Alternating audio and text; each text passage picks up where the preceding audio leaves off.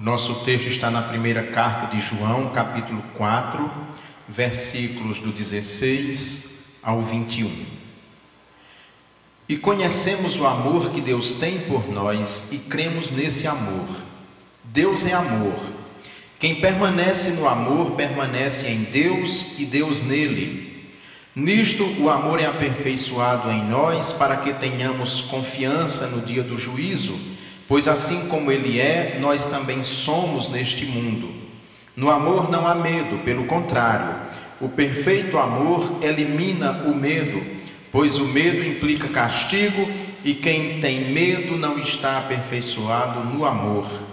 Nós amamos porque Ele nos amou primeiro. Se alguém diz eu amo a Deus e odeia seu irmão, é mentiroso. Pois quem não ama seu irmão, a quem viu, não pode amar a Deus, a quem não viu. E dele temos este mandamento: quem ama a Deus, ame também seu irmão. Curve sua cabeça, vamos orar. Deus bendito, quanta profundidade tem esse texto, Senhor. Nesse texto nós o vemos todo amoroso, o Deus que nos ama, que nos mandou um redentor, um resgatador para nos livrar da morte eterna. Obrigado, Deus bendito, por nos haver criado, por cuidar do mundo, da natureza, dos teus filhos, de tuas criaturas. Que nós possamos, ó Pai, ser eternamente gratos a Ti, em nome de Jesus. Amém. Essa primeira carta de João é muito marcante e muito interessante, porque esse é um dos temas centrais da carta de João, é apresentar Deus como um Deus de amor. Evidentemente, quando nós falamos que Deus é amor, não é um amor permissivo, porque a gente que ama mesmo, você sabe que quando você ama alguém verdadeiramente, esse amor implica em algumas questões, como o cuidado, por exemplo, como a gente até torcer para que tudo dê certo com aquela pessoa. Quando nós amamos alguém que aquela pessoa está fazendo algo que não é correto, que não é certo, nós nos preocupamos, nós sofremos. Nós até, se temos essa liberdade, procuramos a pessoa e até corrigimos, mostramos, eu penso que em alguns momentos nós que somos pais experimentamos esse modelo de amor de Deus nas horas mais inusitadas. E o amor de Deus que implica sempre a questão da justiça, do que é correto. Muitas vezes, quando nós corrigimos os nossos filhos, nós estamos corrigindo movidos por amor. Um pai que não corrige os seus filhos ou o seu filho, que o filho desde a mais tenra infância faz o que quer, diz o que quer, esse pai não entendeu o que é amar propriamente, porque o amor ele não é permissivo, ele se preocupa, ele quer a edificação do outro, né? Esse texto então, e é o tema da mensagem é o revolucionário amor de Deus. Como foi que João nesses poucos versículos expressou o amor de Deus, como ele pensou Deus, como João experimentou Deus? Sempre que eu leio esse trecho de João, eu me lembro de um episódio que acontece os discípulos estão caminhando pela Samaria, vão entrar numa cidade da Samaria e os samaritanos não deixam.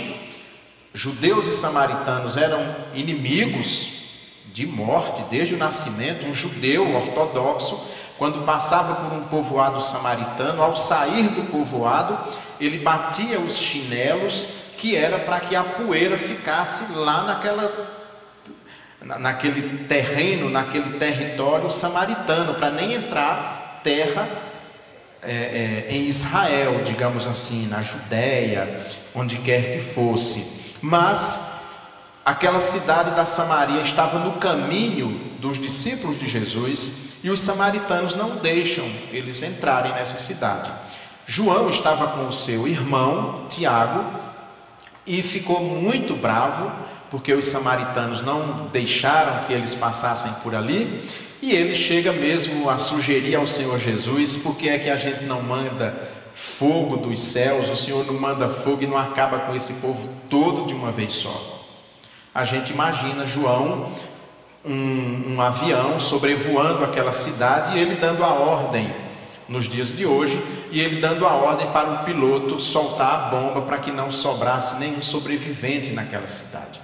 Depois João, e João é o último a morrer de todo o grupo dos apóstolos, apóstolos, João, à medida que os anos vão se passando, João vai experimentando Deus, se aproximando mais e mais de Deus, que termina a vida dele falando desse Deus amoroso. E quando nós nos lembramos de João, poucas vezes nós nos lembramos daquele ato de violência que ele quis praticar contra os samaritanos, mas nós sempre lembramos dele como o apóstolo do amor, que exalta o amor de Deus. Foi isso que lemos, por exemplo, na, logo lá na abertura em João 3,16, que ele fala desse amor de Deus, e é um amor que é revolucionário. Por que é revolucionário? Porque ele transforma, ele muda a vida da gente. Três pontos eu quero destacar nesse texto. Primeiro ponto é que esse revolucionário amor de Deus infunde coragem no crente. Versículos 16, 18. E conhecemos o amor que Deus tem por nós e cremos nesse amor. Deus é amor. Quem permanece no amor permanece em Deus e Deus nele. Nisto o amor é aperfeiçoado em nós, para que tenhamos confiança no dia do juízo, pois assim como ele é, nós também somos neste mundo. No amor não há medo, pelo contrário, o perfeito amor elimina o medo, pois o medo implica castigo e quem tem medo não está aperfeiçoado no amor. Essa coragem que os que creem têm é algo realmente singular. E quando João vem falando aqui sobre a questão do, ele fala do temor, e nós falamos tanto sobre isso, né, sobre temer a Deus, o temor de Deus. O temor de Deus, ele não é a mesma coisa que medo. A gente precisa entender isso. Quando a gente fala, a gente precisa ter temor a Deus, é diferente de ter medo. O medo é algo apavorante é algo assustador. Eu sempre penso o temor numa outra perspectiva. O temor é quando a gente deixa de fazer alguma coisa porque sabe que aquilo que a gente vai fazer vai deixar alguém que nós amamos muito magoado. E aí nós não fazemos. Não, eu não vou fazer isso porque se eu fizer isso, meus pais ou minha mulher ou o esposo, ou os filhos, ou seja lá quem for, vai ficar triste. Então eu não vou fazer. Isso é temor, está muito nessa perspectiva.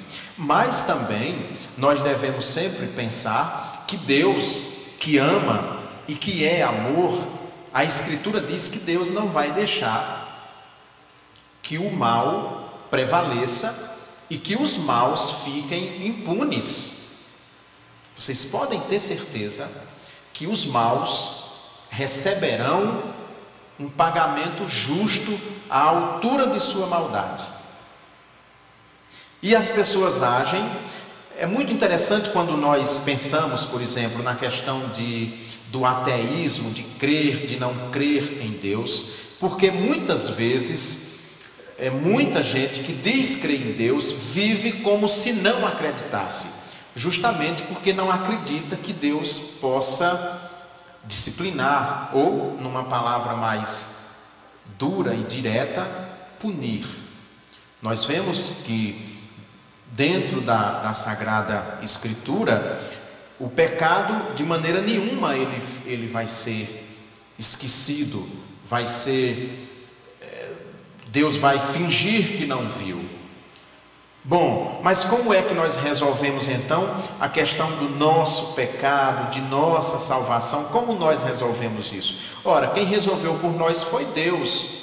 quando mandou o seu filho para pagar pelos nossos pecados. Ou seja, o pecado, o ato cometido contra Deus, ele terá que ser pago, prestado contas. Aqueles que creem, e é nessa direção que João 3,16 aponta, aqueles que creem em Jesus Cristo estão salvos não por mérito próprio, não por justiça própria, mas porque Jesus Cristo pagou.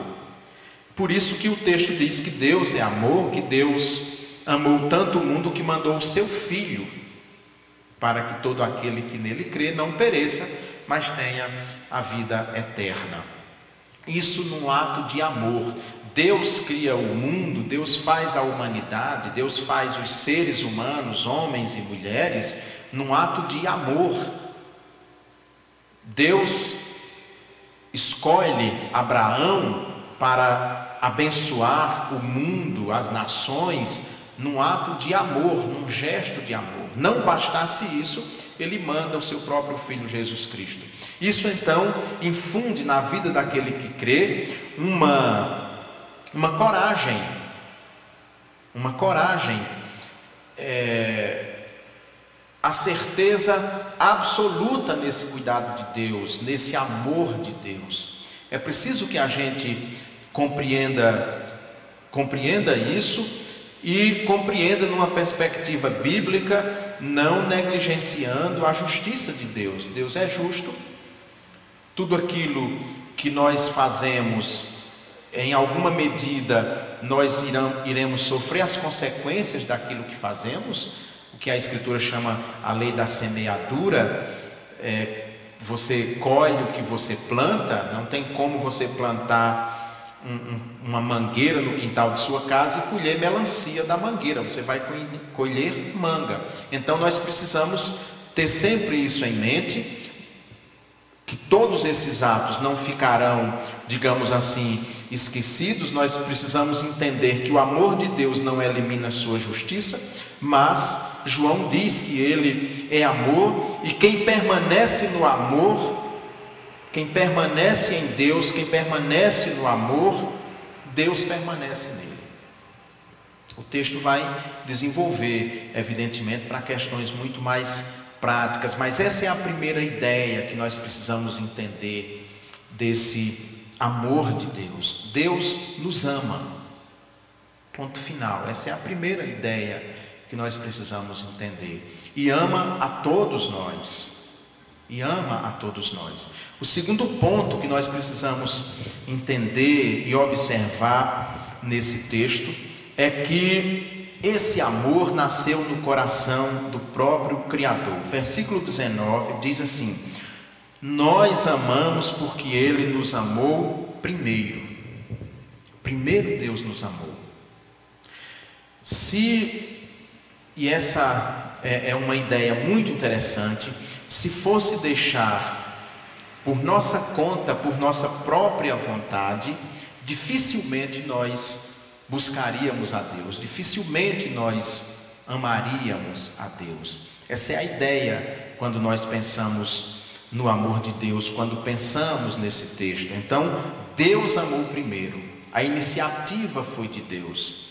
Foi Ele que nos encontrou, foi Ele que nos buscou, foi Ele que nos tirou, nos resgatou. Essa é a ideia bíblica de, de redentor, é resgatar, é como vocês imaginem agora nessas chuvas, muita gente teve problemas sérios por causa, por causa das chuvas, sobretudo aqui em Minas Gerais. Imagine o corpo de bombeiros que está resgatando alguém dos escombros de sua casa, dos escombros de sua vida, do que lhe restou. Essa é a ideia do resgatador.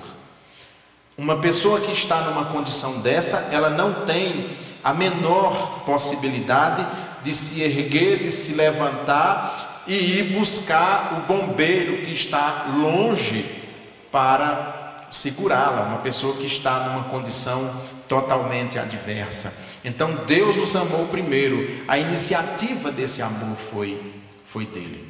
É claro que nós, quando nós estamos falando na linguagem do nosso dia a dia, na nossa linguagem comum, quase que mesmo nós, como calvinistas, como reformados, mesmo assim, às vezes dá a entender que somos nós que buscamos a Deus, que somos nós que primeiro amamos a Deus, e, e Deus em retribuição também nos ama, que somos sempre nós, que somos sempre nós.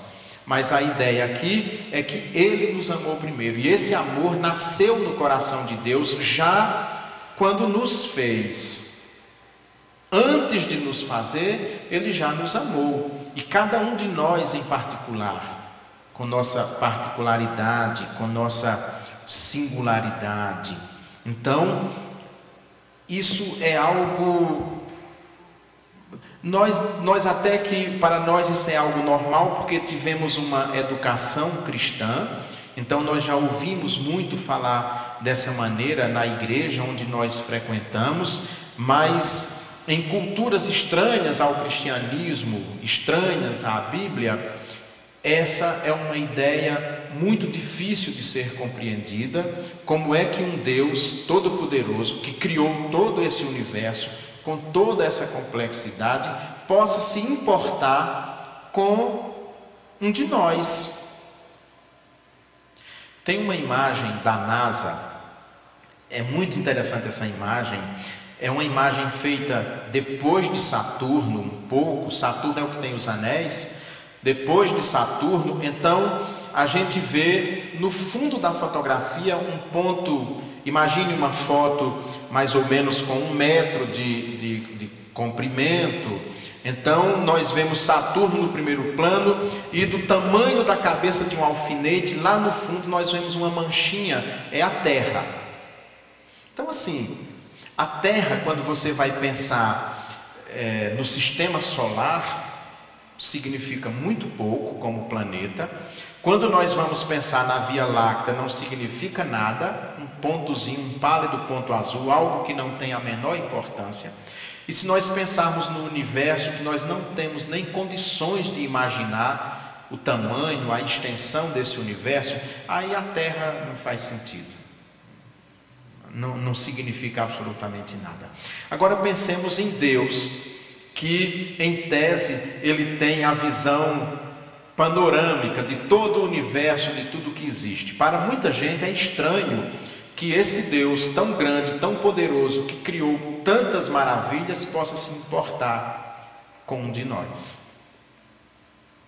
Pessoalmente, particularmente, há uma vertente hoje na teologia e com muitos adeptos, inclusive na igreja protestante evangélica, que se chama o deísmo aberto. É a ideia que Deus fez, de fato, fez o mundo, fez o universo, mas depois de terminar sua obra, ele afastou-se, foi para o seu trono de glória e deixou a própria terra, deixou o próprio universo com suas leis, as leis que nós conhecemos, as leis de Newton e outras ainda a serem descobertas, e que ele não tem a menor ideia onde essa obra dele vai parar, e que ele não tem controle, e que nós é que na verdade temos o controle da história, da vida e de tudo, e que nós nos governamos. Deus não se importa conosco. Essa é a ideia, essa é a ideia do deísmo, né? O Deus da ciência, dos cientistas é desse jeito, e há uma vertente na teologia também que pensa dessa maneira, que Deus criou tudo, ele nos fez de fato, mas ele não intervém, ele não se importa conosco, ele não escuta as nossas orações no sentido de escutar e nos atender. Não é essa a ideia quando nós abrimos as páginas da Escritura. É, o Senhor Jesus Cristo diz que, que Deus escuta a nossa oração e dá exemplos disso, que nós devemos orar, devemos pedir, porque Ele escuta e Ele nos atende. Então, a ideia aqui é que Deus, a iniciativa foi de Deus, Ele nos amou primeiro. Então, antes que nós nos preocupássemos com Deus, antes que nós cogitássemos que Deus existe, Ele já nos amou, Ele já se preocupou conosco e Ele mesmo plantou no coração de cada um de nós a semente da fé. Mesmo os povos mais primitivos, mesmo as sociedades que jamais tiveram qualquer contato com a palavra de Deus revelada, que é a Bíblia, nós vamos encontrar traços de religiosidade. Escavações arqueológicas aí no mundo inteiro sempre encontra altares, totens, lugares de adoração, ídolos, não importa. Não importa. O que existe é essa semente da fé, da religião, ainda que não seja uma fé revelada, ainda que não seja a fé dos que conhecem a palavra de Deus, a sagrada escritura. Então, Deus já se preocupa, ele nos amou. Foi o próprio Deus que colocou no coração de cada um de nós a semente da justiça, noção de justiça. Quando nós estudamos os códigos de leis da antiguidade, nós já vemos essa preocupação, a proibição de assassinar, proibição de roubar e vários outros interditos que tem. O próprio Deus colocou isso no coração do homem na mais remota história, como gesto de amor, para que a gente pudesse viver numa sociedade minimamente onde a convivência humana fosse saudável. Nós não podemos e nem devemos é, obrigar aqueles que não têm fé a viver de acordo com a nossa fé, mas nós temos a obrigação e, e o dever de anunciar essas maravilhas do reino de Deus para toda todo aquele que existe que possa nos ouvir, como fruto desse amor de Deus. Ainda que ele não creia em Deus, se nós vivêssemos de acordo com, imagina se nós tomássemos o sermão do monte e conseguíssemos uma sociedade inteira viver com base naquele sermão, muito pouco conflito existiria dentro da sociedade.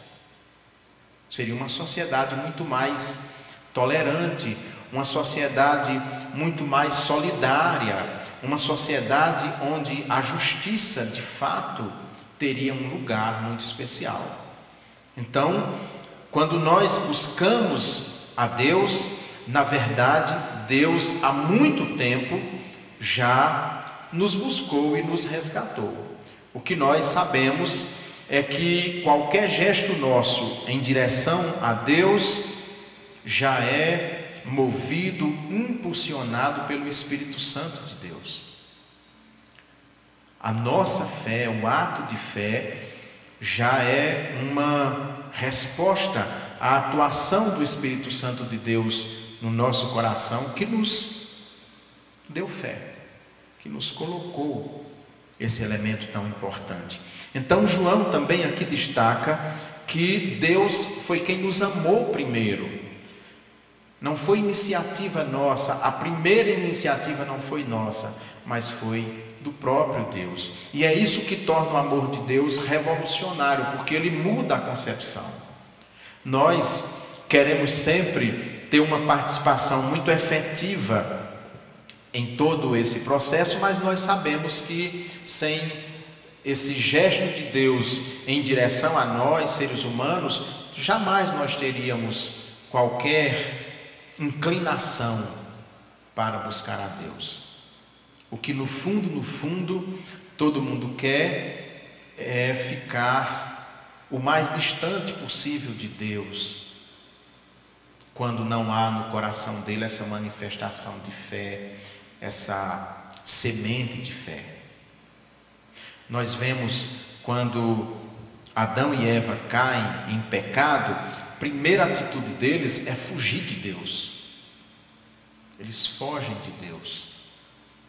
Então, nós vivemos numa sociedade que nega Deus, não só, muitas vezes até afirma Deus no âmbito do discurso, mas nega Deus na prática, na vida prática. Vive como se Deus não existisse, porque não tem o temor de Deus, porque não tem em Deus a esperança e a confiança plenamente depositadas. E porque não entendeu, na verdade, esse grande amor de Deus por cada um de nós, conjuntamente e particularmente, cada um. Deus, a Escritura diz que Deus nos conhece pelo nome, cada um de nós. Nós não somos um, um, um coletivo no meio de uma multidão, nós somos pessoas com características, com personalidade, e tudo isso Deus conhece individualmente, pessoalmente, é isso que diz a Sagrada Escritura. E é isso que muita gente rejeita. É esse Deus que o mundo rejeita, que a sociedade rejeita, é esse Deus que realmente se importa conosco. Um Deus que um dia resolveu estabelecer uma relação conosco. O livro de Gênesis diz que todo dia antes da viração da tarde, ou seja, ali naquele entardecer, no lusco-fusco, Deus conversava com Adão e Eva. Era Deus que, que descia, digamos assim, de sua glória e com eles conversava. Deus também desce de sua glória na pessoa de seu filho Jesus Cristo e vem habitar entre nós como um gesto de amor. Então, a iniciativa é sempre de Deus. Jesus Cristo não veio porque o povo ficou clamando: manda o teu filho, manda um resgatador. Nós vimos lá na primeira leitura que nós fizemos aqui, Gênesis 3:15, que é o próprio Deus que tem a primeira iniciativa, preocupado em resgatar e salvar o seu povo que se havia perdido. O terceiro ponto que João destaca aqui é que o revolucionário amor de Deus se traduz em gestos de amizade e de amor. Vejamos. Se alguém diz eu amo a Deus e odeia seu irmão, é mentiroso, pois quem não ama seu irmão a quem viu, não pode amar a Deus a quem não viu. E dele temos este mandamento: quem ama a Deus, ame também seu irmão. É muito estranho quando nós vemos da boca de cristãos, de pessoas que dizem que conhecem a Jesus Cristo, que se entregaram a Jesus Cristo, o ódio contra o seu semelhante. O texto diz: se você não ama seu irmão que você conhece, que você convive, que você desfruta da vida, da existência, como é que você pode dizer que ama a Deus? E é muito interessante porque isso é um mandamento. Às vezes a gente diz assim: ah, eu tenho muita dificuldade de, de perdoar, eu não tenho o dom, do... isso não é dom. Não é um dom, ele não deixa como um ato livre do ser humano. Olha, vocês que nasceram com o dom, amem seus irmãos também. Isso não é um dom, é um mandamento, é um esforço que nós precisamos ter, nos empenhar para perdoar e para conviver bem com o nosso semelhante.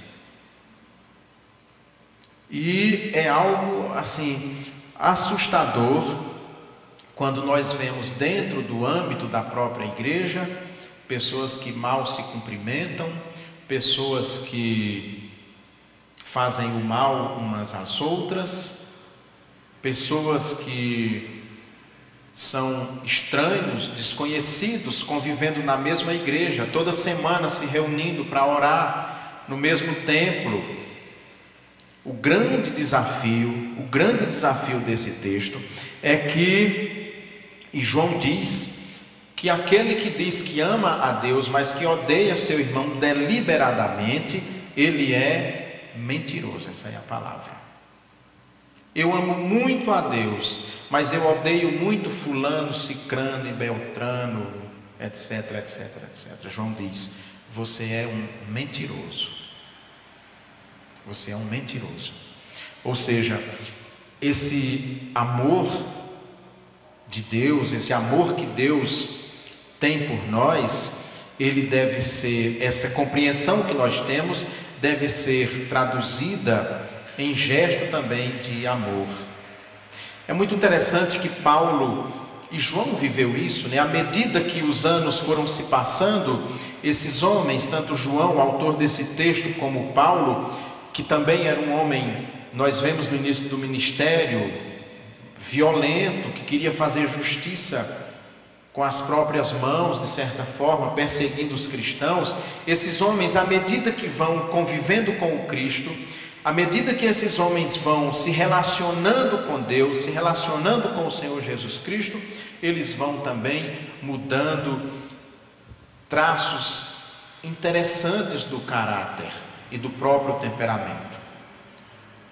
Todo o ódio, tudo aquilo que eles tinham no coração, vão sendo com o tempo sendo transformados e eles mais e mais se assemelhando a Jesus Cristo mais e mais se assemelhando a Jesus Cristo, mais e mais sendo um reflexo de Jesus Cristo, em quem nós devemos nos espelhar. Em Jesus Cristo que nós devemos nos espelhar, observando como ele tratou os seus inimigos, observando como ele reagiu às investidas de seus inimigos. Lá na cruz, sendo morto minutos antes, horas antes de expirar finalmente, ele ainda olha, ainda diz: Pai, perdoa-lhes, eles não sabem o que fazem. João estava lá no pé da cruz, João viu, foi testemunha ocular deste evento. Aliás, é o único dos discípulos, dos doze, que está ao pé da cruz, que nós sabemos, o único registro que tem é de João. Ele viu testemunhou, ouviu. Então, João, mais do que ninguém, experimentou esse amor de Deus. Então, esse amor de Deus, ele precisa se traduzir na nossa vida em gestos também de amor e de amizade. Quem entendeu esse amor de Deus não prega o ódio contra quem quer que seja. Quem entendeu esse amor de Deus não responde o mal com o mal. Ele busca outro agir. Esse é o grande desafio, por isso que esse amor é revolucionário, porque ele muda a nossa perspectiva, ele muda a nossa cosmovisão e ele nos coloca numa outra direção na caminhada. Tá todo mundo indo para um lado e aquele que entendeu o amor de Deus está indo por outro lado, buscando outros parâmetros, vivendo de outra maneira, não pagando mal com o mal, pagando o mal com o bem, não pregando a violência, mas pregando um mundo de paz. Porque é assim que ele entendeu o amor de Deus, que nos amou, que nos salvou, que nos perdoou, nós, seres desprezíveis, e nós então devemos refletir esse mesmo amor, perdoando-nos uns aos outros e nos amando uns aos outros, como quis e continua querendo o Senhor Jesus Cristo para cada um de nós. Amém.